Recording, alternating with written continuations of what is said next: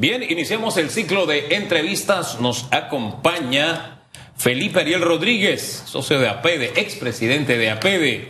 Don Felipe Ariel, muy buen día. Su micrófono. Muy buen día desde la oh. región de ustedes, Chiriquí, Susan y Hugo. Por acá, eh, muy bien, disfrutando del turismo interno, hoteles llenos en tierras altas, en Boquete, eh, mucho movimiento en la provincia. Eh, también sabemos en Azuero que ha sucedido algo similar. Esto es parte de la reactivación, pero todavía hay muchos retos, muchos retos que enfrentar. Oye, ese aspecto de la dinámica económica de la provincia de Chiriquí, y no es porque seamos chiricanos, sino porque siento que es algo que de alguna forma puede contagiar, y ese, hablando de contagios en, en positivo, puede contagiar al resto del país, es como a pesar de todas las limitaciones y a pesar de que no necesariamente la actual administración ha dado los pasos en la dirección correcta, haya habido una, una, actitud de vamos para adelante con lo que tenemos, con lo que podemos y la economía se está moviendo en serio. Eh, Tiene que ver en gran medida eh, por la estructura económica de territorios como Chiriquí. El Producto Interno Bruto provincial es alimentado en un 20% por el sector agropecuario. El sector agropecuario fue el motor que mantuvo en gran medida la economía en los momentos más difíciles de la pandemia. Esto le ha dado una valoración mucho mayor de la que tenía y esperamos que se definan las políticas de Estado que merece este sector. Tenemos políticas de Estado para el Canal de Panamá. Tenemos políticas de Estado para varios sectores que se respetan cambiando de gobierno, pero no necesariamente el sector agropecuario. Eh, también la actitud juega un papel muy importante. Eh, creo que eh, la, el impacto negativo de la pandemia, donde menos se sintió, pero obviamente también se sintió, fue en provincias como las de Chiriquí. Obviamente eh, la construcción se paralizó, ese es un, un golpe fuerte. La reactivación en la construcción no ha sido como en el eh, área del turismo interno, eh, está costando un poco más. hay algunos municipios que han tomado medidas importantes para agilizar trámites, como el de David, debemos reconocerlo, pero hay instituciones que no están contribuyendo para que se agilicen esos trámites y que se puedan implementar eh, proyectos eh, de manera mucho más rápida para que contribuyan con esta recuperación. La recuperación se está dando, eh, se está dando, pero va de la mano de la vacuna. Vacuna, reactivación económica y recuperación. eso es una conexión directa, eso hay que reconocerlo. La incertidumbre de Omicron a finales del año pasado, al inicio de este año, creó incertidumbre y puso eh, un obstáculo adicional a esa reactivación. No obstante, creo que el gobierno tomó las mejores medidas de no volver a esas restricciones de movilidad tan fuertes. Eh, se han dejado sin activar algunas eh, actividades económicas como las ferias que están llevándose a cabo de manera parcial, todavía no al 100%, la de Boquete en una expectativa, pongamos que entre un 60-70%, viene la de David y va a suceder algo similar porque hay algunas actividades que están restringiendo que se lleve a cabo en un 100%. Esos son retos todavía, pero eh, podemos decir que ya la reactivación está en marcha. ¿Qué haría falta, señor Felipe Ariel? Eh, precisamente de, esas cosas que usted nos acaba de mencionar que todavía están pendientes. Viendo mucho el comportamiento de países cercanos que manejan distinto el tema de la pandemia ya después de casi dos años. Estamos a punto de cumplir esos dos años cuando todo se cerró, los negocios y demás. Em, coincido totalmente con usted con el tema de Omicron. De hecho, ha sido un tema que he hablado tras bastidores, que siento que ahí hubo un mal manejo. El estar diciendo cuántos casos de Omicron hubo, eso mantenía en zozobra la población. Ya el, COVID, ya hay tantas variantes.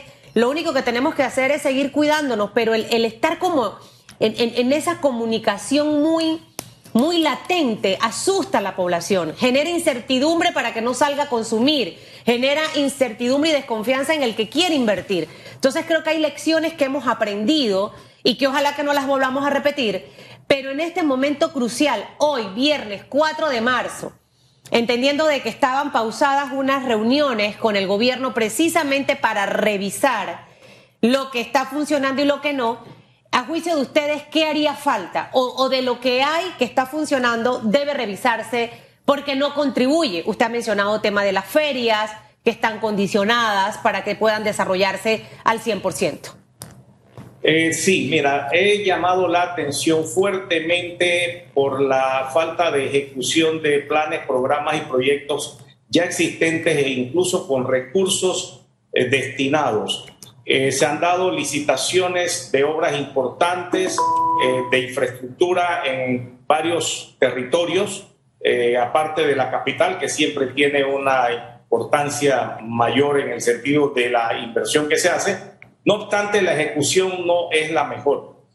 conocemos de proyectos como el de ciudades turísticas financiado por 100 millones de dólares por el Banco Interamericano de Desarrollo, en la Autoridad de Turismo eh, hay una unidad ejecutora que es una eh, excepción, se le está dando una atención especial y está empezando a demostrar que por esa vía se puede reactivar y recuperar también la economía y no de manera coyuntural, sino viendo a futuro, desarrollando capacidades, crisis, oportunidades, qué cosas debo hacer nuevas que no estaba haciendo que me mejoren en mi desempeño económico tanto provincial como el país. Para mí, el tema ejecución. El CONEP propuso 47 medidas para reactivar la economía. Solamente en la discusión de esas medidas con el gobierno se nos fueron varios meses. Yo fui miembro de la mesa agropecuaria que discutió cuatro medidas. Llegamos a consensos hace ya cerca de tres meses, dos, tres meses, y ahora es que vamos a, revisar a ver qué cosa es factible no y si ya llegamos a los acuerdos. Allí es donde estamos empantanados, en la agilidad para ejecutar. Yo he dicho que falta un poco más de liderazgo, de voluntad y de capacidades en algunas instituciones públicas. El sector privado está haciendo lo suyo. Nosotros estamos demostrando que somos parte de la solución. Eh, yo creo que desde el nivel más pequeño de iniciativas empresariales hasta los más grandes nos estamos moviendo. Pero necesitamos más facilidades para eso. Usted hablaba del el tema de liderazgo, voluntad, capacidad, el tema de la ejecución y obviamente de la no rapidez, hay mucha lentitud. ¿Cuáles serían esas instituciones en donde todavía, porque imagínense, 47 propuestas revisadas del 2021 Estamos en marzo de 2022 y en realidad es poco lo que se ha avanzado. Y definitivamente que a veces uno tiene que decir, aquí en la casa Susan y Hugo son los que tienen las notas más bajas. Así que si no me suben esas notas de aquí al otro bimestre, castigado. Lo mismo debe ocurrir de este lado de acá. ¿Qué instituciones serían las que tienen demorados los procesos, las que en realidad dan como mil vueltas para, para, para ejecutar lo que ya está contemplado en 47 propuestas eh, que fueron elaboradas de manera gratuita, una asesoría, yo lo veo desde ese punto de vista, señor Felipe Ariel, que se le entregó al gobierno simplemente de ponerlo en marcha. Ese es un mal general del Estado panameño. No hablemos de este gobierno, de todos los gobiernos. Aquí tenemos un cuello de botella para darte un solo ejemplo en el Departamento de Seguridad del Cuerpo de Bomberos en la revisión de planos las capacidades son limitadas, las demoras son monstruosas y eso para un proyecto eh, por meses. Allí hay un ejemplo específico de cosas que hay que arreglar urgentemente si queremos que este país salga más rápido de la situación económica que todavía tenemos. Eh, por otro lado, mm, instituciones como eh, mi ambiente, como mi cultura, tienen un proyecto de 100 millones de dólares para potenciar el turismo en áreas protegidas, también eh, para potenciar el desarrollo turístico en San Lorenzo, en Portobelos. Hay que meterle más la mano a la ejecución de esos recursos que ya están disponibles. En el MIDA tenemos el FESI que ya se aprobó que empiece a transferir nuevamente en los recursos al sector agropecuario en la medida eh, que se requieran hasta llegar a un 100%.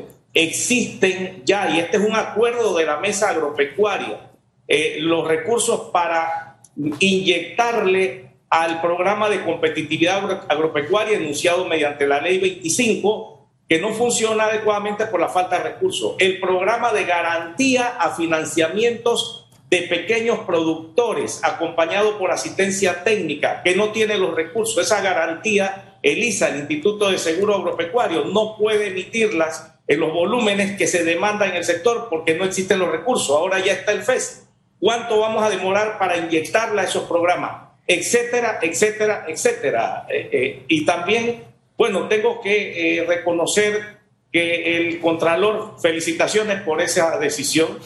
Eh, yo creo que ya había un abuso y, y, se ha perdido la confianza, que es lo peor que ha pasado con este tema de los viáticos y el manejo de los recursos en los gobiernos locales. Nosotros hemos pugnado por una descentralización y es malo esto porque entonces se pierde la confianza en la gestión de los gobiernos locales. Eso es lo peor para mí que ha pasado con este tema pero en la Contraloría hemos estado en comunicación con el Contralor y reconocemos que se están empezando a agilizar varios trámites, como por ejemplo firma de refrendo de contratos de licitaciones ya llevadas a cabo de obras que se requieren ejecutar y que no demoren tanto allí.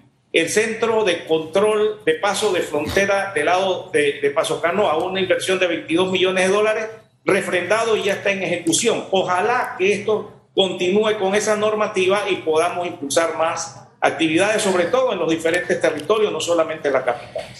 Mire, yo, yo también tengo que darle una palmadita en el hombro a Contraloría, al propio Contralor, por llegar al entendimiento de lo que el resto del país tenía bien claro y entendido. Porque qué bueno es felicitar cuando la política de corrección lleva a una acción voluntaria. Es decir, que el Contralor cuando fue a la Asamblea, en vez de felicitarlos por ganar bien, hubiera dicho, oye, esto que están haciendo no es correcto, ¿verdad? Pero las primeras reacciones de la propia Contraloría fue decir, hombre, pero si esto tiene tiempo está pasando. Es más, hubo ex Contralores que tuvieron que salir a decirle, oye, nosotros tratamos de corregir esto. Porque la excusa es esa la que usted dijo hace un rato. Lo que pasa es que no se puede culpar al actual gobierno. Pero es que cuando viene un nuevo gobierno, uno aspira a que cosas que están mal se corrijan. Esta que tenía 15 años, por ejemplo, debió corregirse desde el principio. No aumentarlas como se estaba haciendo, que fue lo que causó malestar. Porque este malestar está acumulado desde hace mucho tiempo, pero todavía les quedan dietas y viáticos. O sea, además del salario, tienen dietas y viáticos. Y yo no sé si es que yo veo la vida de una forma equivocada, pero creo que ahí se va a servir y no a servirse a esos puestos. Por eso, a partir de la felicitación a la que yo me uno, la felicitación sería mucho más satisfactoria si fuera, hubiese sido un acto espontáneo. Y quiero. Mira, la importancia de la comunicación, de la comunicación de la sociedad con instancias como el de la Contraloría, es importante. Nosotros hemos empezado a entablar esa comunicación y es excelente porque transmitimos realidades que a veces no se manejan a esos niveles. Y viceversa, también se nos dice, Hombre, señores de allá del Centro de Competitividad de la región occidental, el refrendo a esto no va por esto, esto y esto, y lo entendemos. Pero que no vaya porque no le dan la atención, eso no lo podemos aceptar. Y aprovecho, Hugo y Susan, noticias positivas. APED está celebrando su ciclo de conferencias anuales de empresas en las regiones. Se acaba de llevar a cabo en la región occidental con tremendo éxito transmitida por EcoTV. Muchas gracias. La verdad que hemos llegado a miles de personas con propuestas concretas que ayudan no solo a la reactivación, sino al reposicionamiento de la economía. Eh, se trató el tema agro y el tema inclusión. Arranca este lunes 24 la CADE de región central con el tema turismo e infraestructura. Y también tenemos el 4 y 6 al, al 6 de abril la CADE de Colón con la importancia temática de la logística y la energía. Son temas importantes, señor Ariel. Mire, si yo tengo que reconocerle algo al sector empresarial de este país por décadas, es precisamente ese aporte que siempre han hecho al país, desde el tema de los CADES, Agenda País. Ustedes han trabajado gratuitamente al Estado entregando propuestas. Pero ¿cuánto cuesta que tomen las propuestas y las ejecuten? Entonces, al final creo que es más rentable recibir estas propuestas que estar pagando consultorías que al final del camino tampoco resultan. Entonces, yo no sé quién tiene la, la, batuta con el tema del cuerpo de bomberos, porque este tema de los retrasos en la autorización de los permisos, tengo muchos amigos que están abriendo ahorita mismo negocios y me dicen no puedo abrir porque faltan los permisos, que si no es el del cuerpo bombero, es el permiso de ocupación. Al final yo no sé quién tiene que tomar la batuta de esto, eh, eh, señor Felipe Ariel, porque es un tema que es constante y con todo el tema de construcción que necesitamos reactivar, allí hay que hacer algo rápido. No sé si dentro del Ministerio de Gobierno estoy yo inventando cosas eh, al final, porque hay muchas de estas instituciones que pertenecen al Ministerio de Gobierno. No sé hasta dónde los alcaldes también tengan injerencias en este tema ¿Quién en realidad puede resolver el tema de la agilización de los permisos, empezando con Cuerpo de Bomberos, por ejemplo? Mira, todos podemos contribuir. Eh, en este momento, eh, APEDE, que es miembro del patronato del Cuerpo de Bomberos de Panamá, se encuentra casualmente en la revisión de la normativa que tiene que llevarse a cabo en temas de permisos, etcétera. Así que estamos contribuyendo. APED está dentro de ese patronato y está insistiendo en que deben hacerse ajustes para resolver este problema allí. Así que ahí te doy un dato. La gobernanza con participación del sector privado y que el sector privado y la sociedad civil también y la academia pongan de su parte. No solamente asistir a las reuniones para que me den una dieta y escuchar y reaccionar, es llevar propuestas de solución, estudiar las situaciones que hay para nosotros contribuir a que se solucionen las CADES por un Panamá sostenible hacia una transformación del modelo económico, social e institucional. Y eso último, la institucionalidad del país es donde está la clave. Y esa institucionalidad viene por gobernanza con participación de todos los sectores. Dirigir este país no es solo responsabilidad del gobierno de turno, es de todos. Y si no nos metemos y no asumimos nuestro papel y nuestro rol en a contribuir a esa nueva gobernanza, esa transformación. Vean las CADES que ahí se está dando mucho las señales por dónde debemos transitar. Yo creo que en esa línea destaco algo que usted mencionó hace un rato, como en el em, municipio de David, en la alcaldía, se han agilizado los trámites, que es en gran medida la piedra en el zapato histórica en este país, como usted bien lo mencionó, pero creo que es un ejemplo a destacar porque es una muestra de que sí se puede, don Felipe, ¿no le parece? Totalmente, Hugo. Hay proyectos que eh, pudieran darse con mayor agilidad. Se hacen por la valentía del inversor, por creer en el proyecto, pero si nos damos la mano a ambos sectores, mira, esto lo disparamos. Panamá tiene el potencial para crecer sostenidamente en un 6%, más de un crecimiento del 6% hasta nos trae inflación, pero en un 6% resolvemos la gran eh, parte de nuestros problemas siempre y, cuando, siempre y cuando ese crecimiento sea inclusivo, tomando los territorios y cuestionando el modelo económico que ha premiado un sector sobre otro. El sector primario y secundario no han sido tan impulsado por las políticas públicas como el sector terciario y el sector primario y secundario tiene que ver mucho con los territorios. Así que el tipo de crecimiento también tenemos que cuestionarlo. Podemos hacerlo. Hay ejemplos. Vengan a Chiriquí y vean lo que se está haciendo, porque aquí hay un empoderamiento de la sociedad que está de la mano con el sector privado. Boca Chica, destino turístico sostenible, acaba de recibir la gran noticia de la licitación de la infraestructura vial y marítima para potenciar su desarrollo por una propuesta que hizo el sector privado en el gabinete turístico y fue aceptado. Las inversiones del sector privado vienen de la mano de la inversión pública y viceversa. Ya hay un proyecto de 2 millones de dólares ejecutándose en Playa Hermosa en este momento por parte del sector privado y se están gestionando más. Eso porque hay liderazgo del sector privado también no solamente el liderazgo del sector público, sino del sector privado. Y les recuerdo algo, pacto del Bicentenario, ¿qué pasó con los acuerdos? Bueno, la comisión de alto nivel de la cual formo parte nos encontramos casualmente en este momento en el diseño del mecanismo de seguimiento y ejecución que va a conllevar participación de redes de apoyo locales, cámaras de comercio de las provincias, academias de la provincia. Este es un problema de todos. Llegó el momento de empoderarnos en el desarrollo de este país, no solamente echarle la culpa a los demás. Señor Felipe Ariel, a mí me gustaría cerrar la entrevista de una manera positiva, pero también con tareas eh, pendientes. El mensaje puntual y preciso al gobierno de la parte que le corresponde. ¿Cuál sería en este momento, cuando ya estamos cerrando este primer trimestre del 2022? ¿Qué necesitamos que se agilice? Y si usted sabe de esa comunicación del día de ayer, que ya la próxima semana se va a dar la reunión precisamente para dar seguimiento a todas esas propuestas de las 47 que presentaron hace un par de meses. Lo segundo, la expectativa tanto a los inversionistas nacionales como a los extranjeros y obviamente los panameños y los extranjeros residentes en Panamá que tengan esa, esa confianza de invertir, de salir, de pasear, de comprar, de que los hoteles, ¿por qué es importante que los hoteles, que el restaurante, que el hostal, que la pensión se llene? ¿Por qué también es importante y es la manera en la que también nosotros vamos a contribuir a que la economía empiece a, a rodar un poquito más rápido de lo que ha estado en estos últimos meses? Mira, mucho compromiso de parte de las instituciones públicas, los ministerios y todas las entidades conciencia de la necesidad que hagan su trabajo como Dios manda, como están llamados a hacerlo.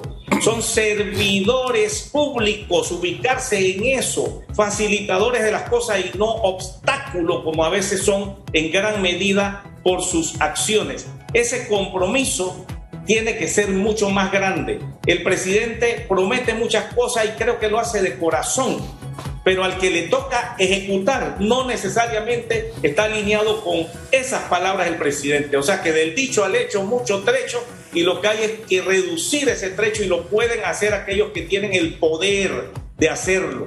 Los ciudadanos indicamos, miren, la economía del país las veces que ha tenido que recuperarse reactivarse por, por hechos eh, trágicos como la invasión norteamericana. Yo la sufrí el sector privado es el que ha levantado esa economía. Panamá es un buen país, somos para el mundo envidia en el sentido de todo el potencial que tenemos, incluso de lo que hemos logrado.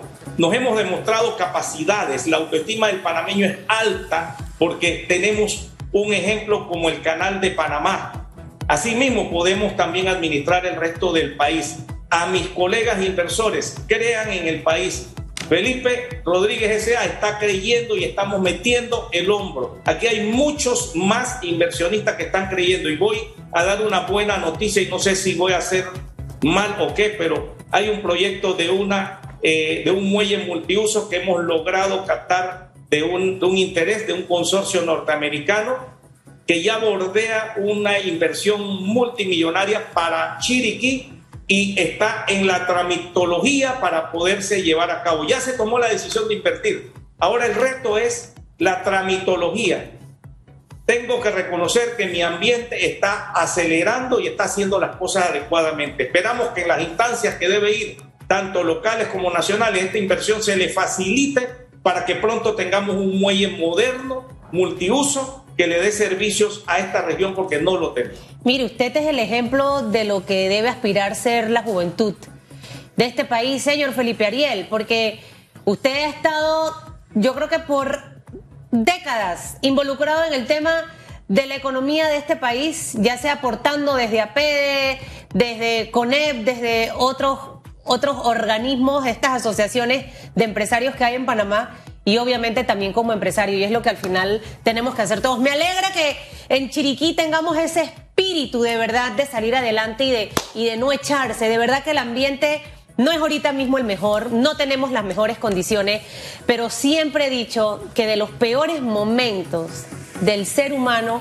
es donde vienen las mejores y las más grandes oportunidades y las más grandes bendiciones. Así que hay que enfocarse básicamente en eso. Y me encanta su camisa. Debe mandarle una a mi querido Hugo Enrique Famanía. ¿Por qué se pone serio? ¿Por qué no se sonríe? Mire, yo no solamente ah. le voy a pedir una camisa igual. Hay una corbata que me debe otro chiricano que se llama José Alberto Álvarez. Que es precisamente con los mismos diseños. Señor Felipe Ariel, mándele la camisa. A mí me encantaría verlo con esa camisa. ¿Usted se imagina a este individuo? No se va aquí leyendo con eso? pero claro ¿Pero que lo voy a qué con orgullo. Usted sabe que será así. Mándemela a mí que yo sí me la pongo. Mándemela a mí.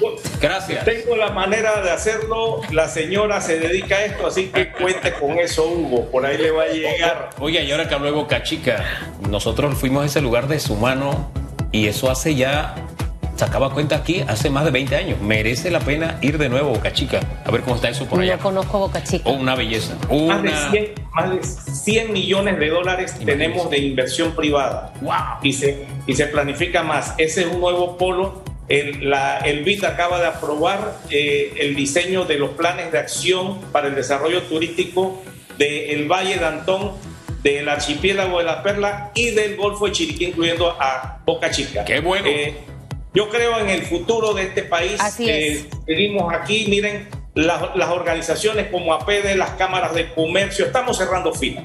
Los inversionistas que tengan problemas vengan a nuestras asociaciones porque debemos apoyarlos también, ir juntos a enfrentar esos cuellos de botella. Señor Hablamos el Felipe mismo idioma, don Felipe, gracias. Me invita a ese viaje a Boca Chica, por favor.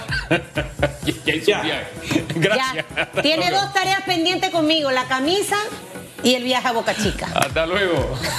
100%. Bendiciones.